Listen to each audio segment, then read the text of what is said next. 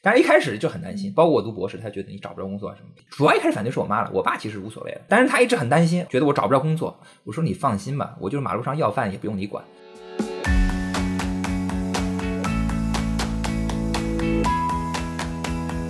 人嘛，也许在某个时候是个比较奇怪特殊的人，可是你会发现世界上还有很多像你这么奇怪特殊的人，你会碰到一起去的。你也许在某个时候、某个地环境下你是特殊的，但是，呃，你会发现也有很多很多特殊，就是跟你是一类人。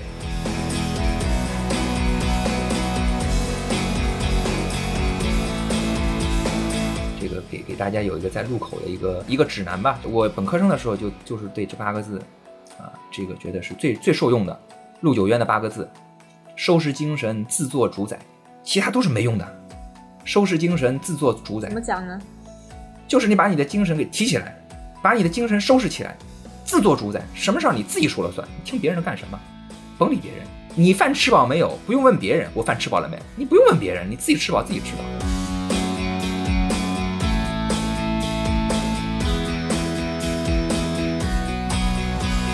就是有一段时间，就是一直在问自己，这个呀，哎呀，你还有什么？就是你还剩什么？最后你就是什么都是外在的，都是别人给予。就是当你穷困潦倒，到马路上要饭的那那个档口的时候，你什么都没有，你还有什么？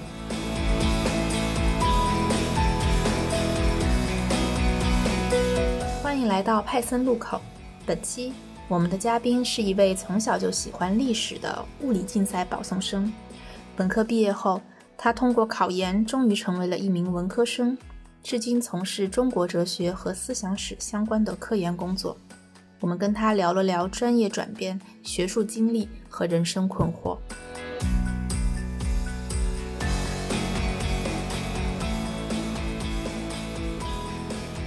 大家好，我是 Coco。大家好，我是零食。今天我们的嘉宾是祖老师，嗯，祖老师是我平常认识的人当中极少的，或者说唯一一个有古人气质的这样一位同学。我们请祖老师来介绍一下他自己。好，呃，谢谢 Coco 和零食。我呢，呃，是从小呢，实际上呢是喜欢这个读点历史什么的啊。然后呢，这个中学的时候呢，一直是。呃，理科班里边啊，然后到大学呢，就本科就学了这个物理专业，到研究生呢，呃，转到中国哲学，然后现在呢，在高校这边呢，就是一个中国哲学的青椒了。青椒就是我们现在说戏谑的称青年教师，对吧？是。你说到你小时候就喜欢史学嘛，但是为什么一路读？理科，然后物理，为为什么错过了你最喜欢的这个学科？那当然是主要是家庭原因嘛，家里边不让学历史嘛，学文科呢没钱赚，没出息啊，这个以后要饿肚子，大概是这么个逻辑吧啊，所以就是妥协吧啊，跟跟我母亲也妥协了。其实我我是个很倔强的人啊，那个时候跟我母亲大吵一架，但是你要知道这个人的独立性啊，首先是经济独立，是吧？你这个经济命脉掌握在别人手里啊。没用啊，所以就是那时候是闹是没有用的，所以就就就妥协了。就是所以是初中的时候，这个闹是其实我小学的时候就是志向很明确，呃，但是初中的时候跟他大吵一架，他一定要我这个读读读理科，所以后来就呃就是搞物理竞赛嘛啊，然后后来就是反正一路就是搞竞赛啊，就是你在高中的时候做物理竞赛，大学的时候本科的时候读物理专业，你也喜欢物理吗？就是你那个时候。感觉怎么样？你是每天都在想自己怎么样才可以回到自己以前想做的事情上面吗？有吧，有吧。这当然，这当然是有的了。当时这个呃，某学校来我们啊高中招生了，然后就就有几些有些专业可以选了。文科专业呢是没人去，物理呢实际上呢是比较热门的，因为我们是物理竞赛嘛，是吧？就是我们那个老师呢就说呢，你呢有这个志向啊，想读文科，但是呢现在来看呢。还吃不准啊，后边路怎么办？那么读物理呢比较好，读物理为什么好呢？它这个基础扎实，将来呢你转系呢也方便。呃，相对来讲这个专业比较好嘛，往别的专业转容易一些。所以呢，就是进进这个学校的时候呢，就想着转系来着，转历史系啊。当时想的很明确，转历史系。就是大一的时候就想转历史，一直想转历史系。转历史系呢，就是对最终 对，最终最终那个没转成的原因有很多了。本科的时候一年级就就是想就去听人家那个历史系的课嘛，其实整个本科都在听历史系的课啊，但是大一的时候就去听，然后选那个某老师的课嘛，成绩呢不是很好啊，这个我感觉不是很好，觉得也许我不是个学历史的料啊，就是就有点搁置下。再加上那个家里边也当然反对了，然后还有那个学校里边的呃某些老师也反对。我觉得我不适合学历史，就反正就一拖再拖啊，这事儿后来就拖黄了啊。后边因为就没有机会转了嘛，你到后边只是只是不是转系的问题了，就是别的考虑，所以就呃虽然说一直是志在隔壁院系，但是那个一直没有转成。嗯，没有转成历史，然后也自觉得自己不适合学历史，就退而求其次学了哲学吗？不不不，学哲学跟这个是不是适合学历史倒也没关系。这个这是另外一个原因，这这个人生啊，就是有时候 也是真的是跟打游戏似的，你不知道什么时候那个就就出来个怪，改变了你的整个这个呃历史的进程，偶然性很强的。给我们讲一讲从历史怎么样选到哲学，就是这个怪是如何出现的？学历史嘛，是一直的，就是一直听人家课，听历史系的课嘛。后来呢，大三的时候呢，就某某同学跟我说，有有有哲学系有个老师啊讲的不错啊，然后我就我就啊我就去听一下。听了以后呢，这个觉得还不错，这老师确实讲的不错。当时那个时候也就是听一听了，没有没有没有根本没有想着转到哲学系去，是吧？就反正就是有这么个机缘啊，就是了解有啊北大还有中国哲学这么个学科。其实中国哲学史呢，我高中时候也看过冯友兰啊那个那个书，但是那个时候也没什么感觉，也更加不知道北大还有这么个东西啊，孤陋寡闻了。我只知道北大有历史系，不知道北大有中国哲学。后来听了以后就知道哦，这么回事。哎，觉得讲讲的不错，有些东西还。暗合呃我的这些想法吧。后来发生很多事情嘛，这个主要实际上是大三大四三上去听的那个哲学系的课嘛，旁听他的一个通识课嘛。三下时候是是等于选了他的那个这个四书精读嘛这个课。这个时候呢是人生真的碰碰到困惑了哈，迷茫有一些迷茫。这个迷茫呢就是多方面的，就是有一段时间就是一直在问自己啊，这个呀，哎呀，你还有什么？就是你还剩什么？最后你就是什么都是外在的。都是别人给予的，就是当你穷困潦倒到马路上要饭的那那个档口的时候你什么都没有了，你还有什么？你想出来了吗？你还有什么？当然那个时候是有有有一些有一些感觉的了，剩下的嘛就还无非就是爹娘朋友嘛，这是这是你最后剩下的东西，而且而且这个东西是是这个你的情所导致的，一念三千嘛，万法唯心嘛，所以那个时候是信信这套东西的。就是所有的东西都在你的念头当中，你的这个精诚所至，你的朋友都一定会在。也剩下什么都没有了，你的你的情感在，样样都在。当当时是这个粗浅的想法了，包括父母也是，什么时候什么都没有了，最后一颗孝心还在。那你现在对这个问题的认识有什么更新吗？哎呀，也很难说吧。从根本上来讲，我还是认同这些东西。这个我觉得还是生命中最重要的东西，其他的也都是身外之物。我做学术也是这样，学术现在有很多功名利禄的东西，对吧？你你也不得不去。我现在其实也碰到不少这个，也就是呃有一些吧，就是说呃诱惑你这个可能需要超出一些学术之外，你要你要你要混饭吃嘛，是吧？你要你要这个就是各种考核要求啊，你也要这个社社交啊什么的。但是经常扪心自问的，你你的初心是什么？这个所以所以所以这个还是还是这个时候的一些问题，还是给我一些一些一些非常重要的这个根本性的东西吧，就是植植根于我心中的吧。那你从这个一开始特别想转成文科方向，到你现在成功的转变了以后，和自己原来想象的是一样的吗？或者说有什么意料之外的不一样的东西？就是从我内心当中，从一开始呢，并不想转哲学系，还是想去历史系。到四年级的时候，他没办法了嘛，你这个时候就要就要抉择嘛，到底是要去哲学系还是历史系？当时在想这个问题。那么那个时候就是，其实呢，这也有偶然性啊，就是因为跟哲学系。师兄们呢，认识几个，然后呢，他们就是说，我觉得呢，从考研的角度来讲，哲学系的考中的把握比历史系大一些。这个纯粹是这个方面的因素考虑的多一些，就是完全是这个技术性的，跟我想学什么这个没有必然联系。但是呢，反过来说呢，就是为什么还会考虑哲学系呢？就是我觉得思想史呢，我也是可以做。这个思想史呢，在历史系呢，实际上是边缘学科的，就北大基本没有思想史，呃，就是有一些不是主流。所以哲学系呢，反而呢，就是有这方面的这个，有这方面的这个可能性吧，当时是这么觉得的。但实际上进去之后呢，你知道满不那么回事儿，也是边缘学科。思想史在哲学系还是边缘学科，这没人做。你你要尤其是搞西哲的是吧？就说西哲的人说你是做西西方思想史的，那是骂人的话，说你这人根本就不行啊，基本上是骂人的话。但是呢，我自己这个人呢也比较能呃隐忍啊，我觉得没关系，他们看不上就我自己做自己的。所以就一一一其其实我是一直坚持，当然我也也跟我导师比较宽容了，我导师也不跟我计较这些东西，反正他就说哲学还是要弄啊，就是你这个呢自己自己玩玩可以啊，但是我这个哲学你还你还是要坚持哲学。不过慢慢到现在呢，自己做着做着呢，就是有自己的道路。学术是这样的，就是路是人走出来的嘛啊，你走了这条路，它就有路了；你不走，永远不会有路的。你走了以后，你会发现这个啊，其实学术界还是有很多啊跟我志同道合的人，虽然我们。也许不是那么处于中心地位的，不过有有一群人可以沟通嘛，也是很好。人嘛，其实我后来想想，也也许在某个时候，一个人哈，像我啊，在中学里边是个比较奇怪特殊的人。可是你会发现，世界上还有很多像你这么奇怪特殊的人，你会碰到一起去的。这就是说，人就是这么几种类型。其实你也许在某个时候、某个地环境下你是特殊的，但是呃，你会发现也有很多很多特殊人，就是跟你是一类人。那那回过头来，我们再呃讲你这个博士论文吧。就是在你的后记里面，你写到，不管是你去台湾还是去美国交换的时候，好像都对你的博士论文的写作带来了很大的启发。可不可以讲一讲这个具体的启发的点是什么？其实最大的影响，我根本上的这个写作影响，受这个呃台大那边呃影响特别大啊。就是我在我在台湾的时候跟的一个老师，他对我影响确实特别大。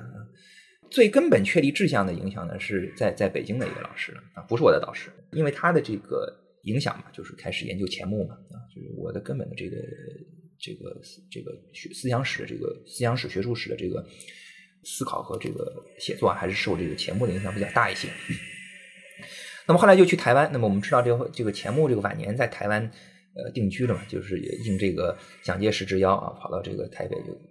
定居，所以钱穆在这个晚年在台湾的影响非常非常大啊！学生遍台湾，那么就是跟这个老师，他也是他也是钱先生的晚年弟子。他的这个呃，就是我最根本观念的就是这个博士论文当中最根本核心的东西啊，就是什么是当然之理，呃，是受这个他的这个影响很大。当时就是我当时博士论文已经有个结构了，有一个想法嘛，就给他去看嘛。哎，这个老师呢，呃，人家孔子是这个。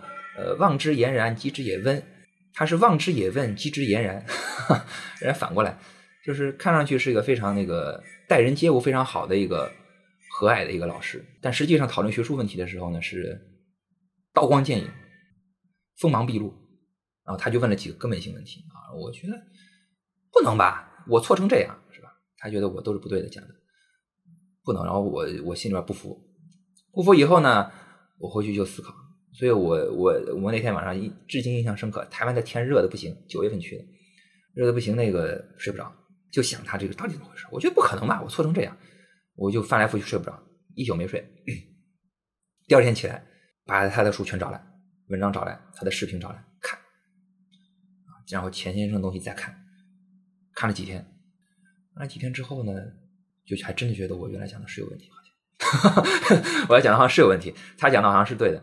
然后就就慢慢就就在读，然后跟他有有有有有有讨论嘛，反正就过了过了一段时间嘛，因为谈的时间不是很长，一个月之内，我有一天突然再去翻这个这个我博士论文这个主人公的这个文献，在读，就会恍然大悟，哦，是这个意思，就就确立了我这个写作宗旨。然后我发现这个过去这个这样讲法的人，尤其大陆基本没有啊，台湾也有，但是呢，呃，讲的不全面、不完整、不准确。还有一个呢，就是社会史研究。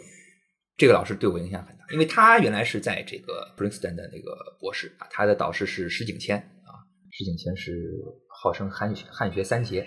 我这个在台湾导师，他英语非常非常好，他在他在美国十几年，他对汉呃美国那套传统他非常了解，再加上他是这个钱先生这边的这个就钱穆先生这边的这个传统的话呢，呃也非常重视这个呃社会史。其实简单来讲就是家族史啊，宗族史、家族史啊，这个这个就是这个实际上是。呃，中国传统社会的关键性的呃这个结构，所以就是研究它本身呢，实际上相当程度揭示这个中国传统社会的很多关键性的社会问题。那么后来就去了美国，那美国影响那也是很大的，因为好多问题呢，在台湾也好，在大陆也好，不明显，就是你感受不到西方人的这个他到底怎么回事啊。去了美国之后呢，觉得嗯，有些事还真的是不一样。怎么个不一样呢？呃，讲起来比较复杂。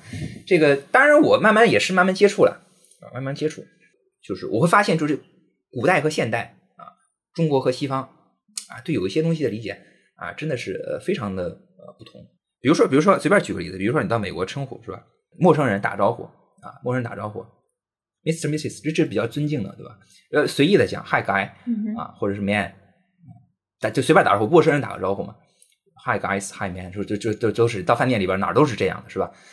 那个你中国不一样，就传统的来讲，大爷大妈，呃姐姐姐，我问个问题是吧？啊，就大大叔大婶，这完全是一个家族化的东西，没听说过那个那个马路上美国人喊 aunt 的是吧？没有这样的事儿的，他是吧？是吧？这他他这个就是他这个就是非常不一样的一个一个形态。还有吃饭，到美国吃饭很少吃桌餐的，都是一人点一份儿。为什么一人点一份儿？它完全是一个，就是说，他对每个人的个人权利等等各方面规定的非常非常清楚的一个一个一个一个社会文化。他中国人不是这样的，他吃饭桌餐一块来的，那个啊，他讲的他他他讲关系的是吧？学术研究跟中国人也不一样啊，美国人都是读二手文献，中国人上课都读一手文献啊，这这都是学术传统非常不一样的东西。是咱咱更好吗？也不，这没有什么高下之分，就是学术传统不一样啊。他们的思考就是他们是把这个二手文献当做根本，就是思考本身是根本。啊，这跟他们哲学传统有关系啊。中国人是掌握材料博学啊，你材料要熟，这个不管你做哪一段的啊，尤其是古代的更是了。先先是读一手材料啊，你那个二手，因为中国人是把材料当做这个，把材料当著作当文献读的。这个西方人是把材料当材料读的，他是最后你反正知道有问题了，你找材料就行了。你那个只是需要弄一堆那个检索工具，或者是一呃过去是索引嘛，现在都是电子化的。索引工具，你到时候去找材料就行了。所以它不是把材料当做这个呃当著述来来来做的，所以它根本根本在二手文献啊。就是美国有很多很多这样的事情嘛。还有上回说可口可乐，可口可乐最有最懵的事儿，跑人家可口可乐工厂说可口可乐怎么发明的？问那个他们就那个短片就介绍嘛，他们工厂里边自己介绍，那个那个还门票呢，进那工厂二十五块钱，二十五美金门票，至今记忆犹新，在在亚特兰大这么多，嗯，在亚特兰大那是个旅游景点。他说那个美国东西怎么来的？为什么要发明这个可乐？因为这可乐能够 refresh，那个那个发明者要找一个东西能够 refresh 一下，把人能够 refresh。妈的，什么是 refresh？我都懵了就啊，refresh。我后来想，我后来其实我大概知道字面意思，但是就是作为我来讲，有点有一开始有点懵，不知道为什么发明为什么发明这个东西。后来就慢慢明白，因为你知道这个东西它在中国一开始进来的时候，因为我以前知道，因为我爷爷什么跟我讲过，他们有我爷爷他们有有一种观念，就是为什么喝可乐？那可乐是种冷饮，冷饮就是跟冰激凌差不多的。吃了这个呃，这个什么叫做呃清热解渴、降暑去毒什么之类的。这个你到乡下呢，还有一些呢。我到我以前到乡下去也逗，好，其实我后来发现好多地方都是这样，把可乐跟枸杞搁一块儿煮一煮，他是把这当补品。他他们把这当补品。可乐本土化。嗯嗯，就是就是就是因为因为一开始你要跟中国人讲 refresh，他不明白这是干干什么的，就是这就是这就是一个物质在不同的文明传播当中，它会展现出在不同的不同的这个。意义。其实你呃在读博期间也去过台湾和美国交换嘛？你为什么就是也了解到中西这么不同？当时为什么就是执着于做中国哲学呢？啊，这个也没有什么很复杂的，他就是因为我一开始做中国史了嘛，所以我基本上不是因为做中国哲学嘛，是因为做中国史嘛。因为哲学这个概念啊，就是说它不是一个。就是你像他中国哲学这种问题很奇怪的，因为哲学从本身发源的时候呢，就它是不分什么国家的，你知道吧？就跟数学一样的，那数学哪有什么中国数学、美国数学的啊？这个欧洲数学的，不可能有这样的东西嘛？数学呢都普世的嘛，哲学也是一样的嘛。它从根本上来讲，它是应该是个普世的东西。你只能说有中国哲学史，有这个欧洲哲学史，所以所以你要说做哲学本身呢？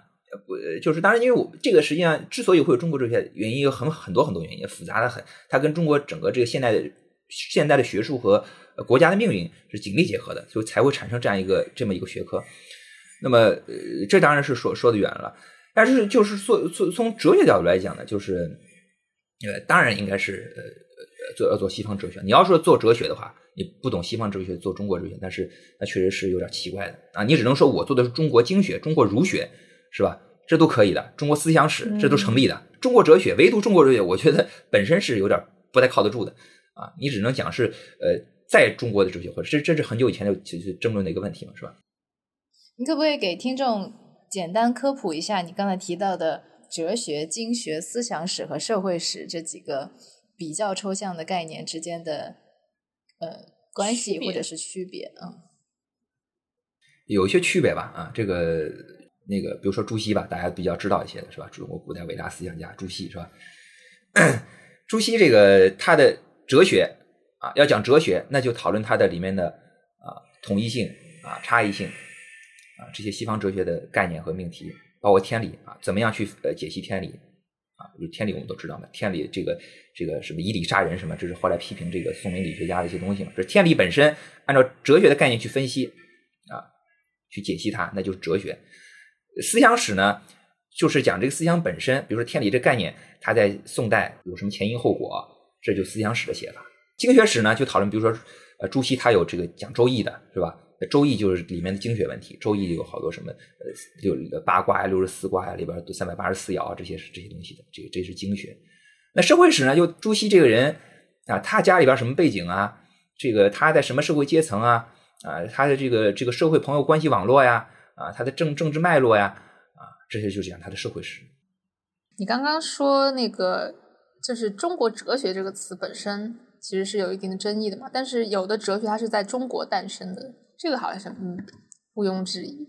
那有一种有有一种这样的说法，就是在中国中国的哲学传统没有孕育出来科学，是因为它不像西方哲学传统那样有体系。这个你有什么？看法吗？啊，这科技史的问题嘛，这其实我我最早我在呃研究生的时候也一直想这个事情。我最早其实也做过一道这个研究过一段，后来其实我的这个博士当中也涉及到一些，其实涉及到技术史问题，就是呃，因为物质史嘛本身它是关系到这个怎么看待这个自然界的嘛。从根本上来讲，我我的现在的这个粗浅的 认识吧，我觉得呢，你就问这个中国为什么没有诞生科学，就跟西西方为什么没有产生儒家是一个一个问题，这不可能生出来东西嘛。这鸡鸡生鸡不可能生出鸭来，对吧？牛不可能生出马来，就这么个道理。科学是一个非常呃西方化的，从根本上来讲，它是一个理性化的产物。中国人传统是没有这个西方式的理性的。你不能说中国没有理性，但是它确实没有典型的古希腊、古罗马那诞生那种那种理性罗格斯，也非常简单嘛。他们罗格斯是什么？logos，logos 本意是说话嘛，是吧？说话的意思。你得说嘛，是吧？中国人上来道可道非常道，言可名可名非常名，那你还讨论个什么劲儿？那不用说了，是吧？他他根本上来讲，他否定否定这个这一套这东西嘛，因为他中国人觉得你讨论半天没有用。就这诸子百家时期，大家都在争这些事儿。名家其实那时候也挺火的，当然名家中国人的名家和这个西方人的逻辑学还是不太一样。但总而言之，这个传统根本就没有发展起来啊，压根儿就没用，因为觉得这东西没有用，你们争半天也是没有用。包括科学到了中国以后，首先是技术嘛，为什么？技术有用。科学那些这科学有什么用？就觉得没这东西没有，所以他根本上来讲，他这个两个文明传统当中对这个东西的认识是不同的啊，认识不同的。所以你要说中国产生不了科学，这是必然的，这不可能有科学的。中国是你说那个中国古代就没有诞生所谓的科学，是因为他们觉得没有用嘛？那呃，问你一个大的问题吧，就是哲学有没有用？所以从诞生的开始是没有用的呀。从西方的角度来讲，它是没有用的呀。它纯粹是一种理性的思辨嘛，它理性的思辨嘛，它是要追你从柏拉图那是要是要灵魂嘛，这个理理性最后是要通过灵魂，是要通过灵魂的回忆去实现这个这个理性的嘛，它本身是为了实现理性，它没有用的，它就是为了它是一种带有一定宗教性情节。当然到亚里士多德以后，他慢慢呃把这东西分的比较比较清楚一点，它宗教性淡化，但是到中世纪又又非常强的宗教性，所以这个一直是跟这个就是西方理性传统在经典时代就就基本上是这个黑格尔以前。都是跟宗教性紧密联系在一起，就是理性本身，它之所以能够坚持下去，它跟信仰有一定关系。包括他们民主啊，我那天特逗，我说我说民主，我问一美国哥们儿，我说你们为什么这个要讲民主？我说这个美美国民主不就一人一票吗？你说我我说我奶奶，你叫她去投票，她肯定投的，她肯定投不准啊，她凭什么能投对人啊？啊，他说这不是因为这个，不是因为民主能够选出最好的总统来，而是因为民主是每个人的权利，他不是为了选出一个好总统来，而是根本上从信仰上觉得这是天赋人权嘛。就是回到你，你最开始是做物理学的，对吧？后来研究生开始，到到现在这在做哲学，呃，格物然后致知嘛，格物之学对你做哲学有有什么帮助吗？基本没什么帮助。这个这个，好多人问我，完全没帮助啊。呃，就是我不知道，因为这个事儿我说了不算啊，有没有帮助这个事儿要要要其他人说了算。你刚刚讲到很多你的导师，他的经历好像跟你有点类似，他也是一个理科生出身，然后他以前还是学的工科，还不是像你一样学的是理科，他也后来走到了哲学这个路。你们在这方面人生转变有交流过吗？他给你过什么样的一些？他自己的这个经历啊、体会啊，他很少谈。他也是，他也是考验嘛，就是做做学术本身嘛，就是也不需要这个太多的讲过去的事情，就是从头开始嘛。就好多事儿都是这样嘛。你有的人谈太多这些事情没有什么用。我我今天也是说，其实你们是叫这个排排僧入口是吧？这个给给大家有一个在入口的一个一个指南吧。就是我我也我本科生的时候就就是对这八个字。啊，这个觉得是最最受用的。陆九渊的八个字：收拾精神，自作主宰。其他都是没用的。收拾精神，自作主宰。怎么讲呢？就是你把你的精神给提起来，把你的精神收拾起来，自作主宰。什么事儿你自己说了算，你听别人的干什么？甭理别人。你饭吃饱没有？不用问别人。我饭吃饱了没？你不用问别人，你自己吃饱自己知道。听别人讲这些，当然可以参考一下，也许有一定的帮助。但是根本上来讲。自己的路自己走，让别人说去，要有这个决心啊！有好多人就是，其实我一开始也是，我自己现在反思过去那段历史，本科生的时候蹉跎过了，犹豫不决。但这犹豫不决呢，跟我性格有关系。我性格是在关键的题上呢优柔寡断啊，尤其是过去很多事情都是被我错过了、蹉跎了。这人生啊，是是个一而再、再而三，不能老老是这个错过，老错过呢，就一辈子就是。呃，就这样了啊！当然，其实根本上来讲，一辈子也就这样了，也没什么意思。反正来来来一根皮带，去一条裤带，这这人什么都带不走的。但是呢，就对于自己来讲，不能老是总是这个犹豫不决。你要真真想是想想想获得一些明确的方向和目标，以及以及做成一些事情的话，就是不要犹豫，做，就是行动。费希特讲的，行动，行动，行动，不要说。自作主宰，但是就像你之前讲，你中学的时候跟你妈妈吵架，然后其实你还是妥协了嘛，跟父母妥协了。但是你好像越长大，也可能是因为 经济自经济独立，有工资了，所以就越来越走向了自己想走的那个方向。父母嗯，在大学的时候对你想做哲学这个事情是什么态度呢？然后现在你好像慢慢的走上了。如果我当了一个青椒，我爸妈肯定会很开心。你慢慢走上了父父母辈，就是还蛮蛮喜欢的一条道路。他们现在对你做哲学就不做理科生的这个态度又是怎么样的呢？现在当然就接受了。这个呢，慢慢的一个过程啊，我我母亲也是适应的，适应的过程。这个人嘛，就是互相影响、互相适应、互相改变嘛。这是所以就为什么人是人是一个纯粹的社会网络中的一个节点嘛。这也是我博士论文当中一直在思考的一个问题。主要一开始反对是我妈了，我爸其实无所谓了。那反正现在呢也就这样了，木已成舟了。他就觉得，但是他一直很担心。我觉得找找，觉得我找不着工作。我说你放心吧，我就是马路上要饭也不用你管。啊，他说真的怎么行？我你是我儿子是吧？马路上要饭你这么刚？我当然了，但是现在也就就无所，反正他觉得啊，你反正你也有自己工作了，他们当然也就无所谓了。但是一开始就很担心，包括我读博士，他觉得你找不着工作什么，怕我。但是那个时候呃考研什么的啊，这个是我下了决心了。我这我那个时候是下决我现在觉得这个绝对是我非常非常非常正确的，就是选择，就是人有时候一辈子啊，就就做对这么这么几个决定，就做对这么几个决定啊，就是觉得自己让自己不后悔，这个绝对是正确的。最近有一本林语堂写的书。然后叫《The Importance of Living》生活的艺术，就是林语堂是一个我觉得跨越中西方中西方文化写作的这么一个人，就是他的英文和中文都写的还很好哈。然后他那本《生活的艺术》里面，呃，向西方介绍了中国人的一些非常诗意的生活，像什么品茗啊、观山玩水啊、看云啊、赏雪啊、什么迎风弄月啊，但是就是。这种生活好像其实离我们现在所所身处的这个社会挺遥远的。我们现在大家都都是一个打工人，对吧？每天都在九九六啊，零零七。但是中国哲学其实透露出的这种呃气质是跟林语堂那个书里面写的中国是比较相似的。但是现在我们的中国社会其实完全完全变了。那你觉得中国中国的哲学在这个现代化的社会里面，它应该如何？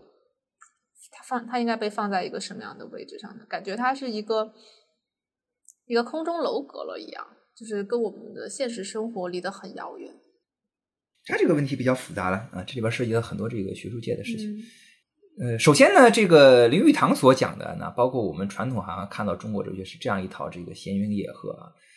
这个呢，首先呢是中国哲学的一个部分，它不是全部，是吧？这个是可能是老庄佛禅比较多一些，当然后来后期的儒家，呃，也也讲一些这个东西，但是它只是一个部分。中国哲学还有一部分非常务实的儒儒学所讲的那个经世致用啊，这个格物致知的部分，修身齐家的这些东西啊，呃，它就不是不是他所描绘的那个东西，是吧？这是一个问题。还有一个问题呢，就是这个这只是士大夫阶层阶层。所以我前面讲的就是我做社会史研究也是这个，要追问我自己的这个所从来嘛。这所有的问题啊，一定要分社会阶层和社会群体来考虑。他讲的这个中中国传统社会是中国传统的精英知识分子，钱多的没地儿花的，有可能还只是一部分，有有闲工夫、有闲钱做专心做学问、专心吟诗作对的那部分，呃，士大夫，不是全部，大部分人或者说都不是这样的，跟我们是一样。胡老师这样的，对，卢老师，苦的要死。这个不，你是说我是哪一种啊？你别别瞎瞎戴帽子。我是那个很苦的。你是士大士大夫阶层啊？不不不，当然不是，我当然不是。他是温饱温混温饱的，他他要这么定义自己。这个我我绝对是混饭吃。现在我这个工资跟吃饭都成问题，其实少得很。这个就是就是它有不同的阶层，你不好简单的说这个它就是呃概括我们现在的中国社会就跟传统就完全不一样，也我觉得不是这样。呃，相当多的这个部分，尤其是这个主干部分，还是完全继承了这个传统社会的东西。我们当然有很多革命性的东西，革命性的话语。现代社会确实和传统社会，呃，传统的中国社会啊、这个差很远啊，差很，差很多的地方，就是说有很多变化。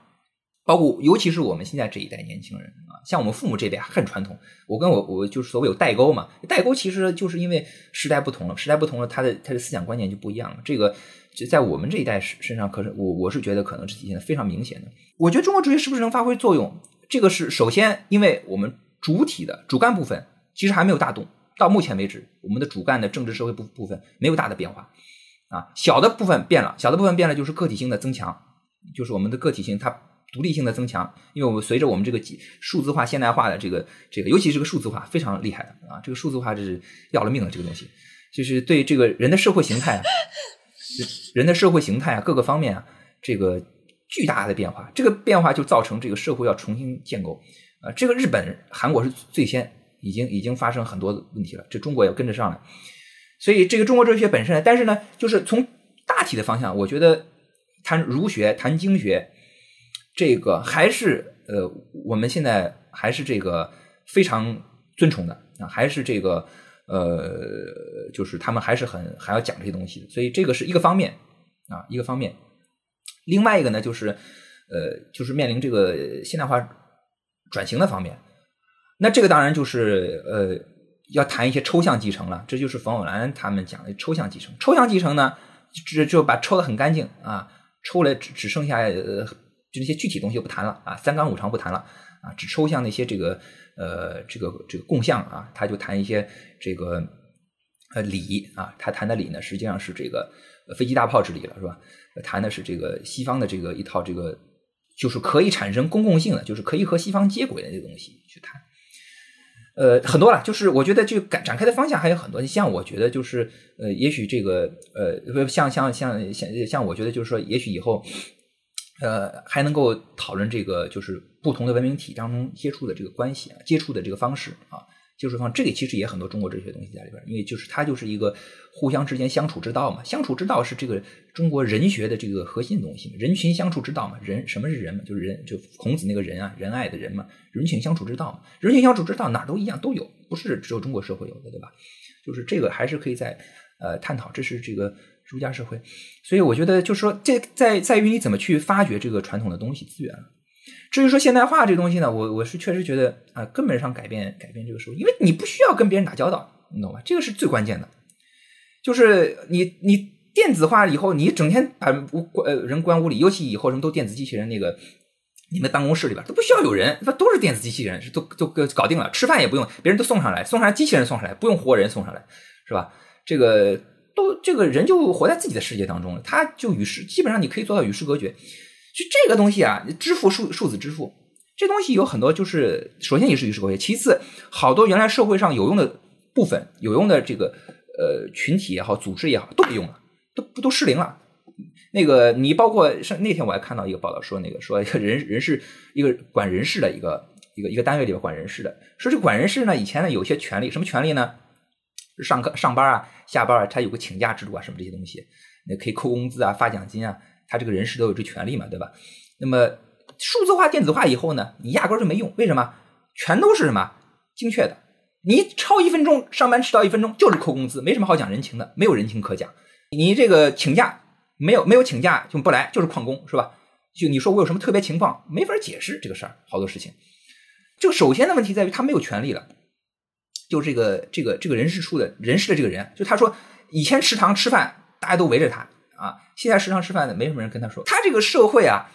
他就完全就已经开始这个转向另外一种方式，这个就对于中国传统哲学的好多讲法呀，就是没有办法。你你传统哲学讲一个一个家族一个家庭讲人际关系的嘛，你讲关系没有用，讲关系现在有什么用是吧？就是当然有大用啊，就是小用没有了。以前都是讲小用，好多事儿就上下骑手可以是吧？因为比如说我去停停车场停个车，现在都电子计费嘛，我那回去我也气得很，我说我就超了一分钟，他说超了一分钟也得收五块钱，也是五块钱，为什么五块钱啊？机器里边记的，你不付五块钱，我垫五块钱。停车的人说，以前就无所谓啊，以前去停车场停车，你我我就算我超了两个小时，我我停车钱给那个收收那个呃收费的人嘛，就给他就中饱私囊了嘛，对吧？或者我给他抽支烟嘛，这事儿就过去了，我一分钱不用付的嘛。他人情社会的对啊，这都不管用了嘛，都失灵了。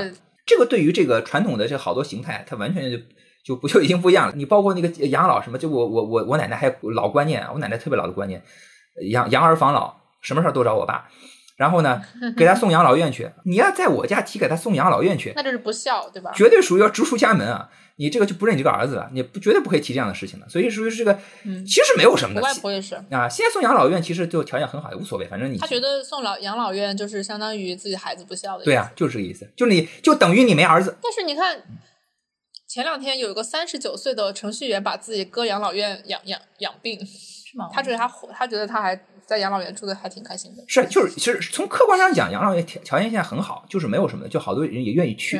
但是就是我的说什么呢？就是说这个对于就是说观念就不一样了嘛。它这个体化的时代以后，它的服就是整套东西都是呃服务上面什么都都它都完全就转型了嘛啊样态变了嘛，所以这个这也是这也是这也是跟数字化有关系的。你要没有这些这个数字化组织的能力啊啊，包括这个组织化也是组织化这个组织化能力是这个也是西方人学来的，西方那套公司管理啊。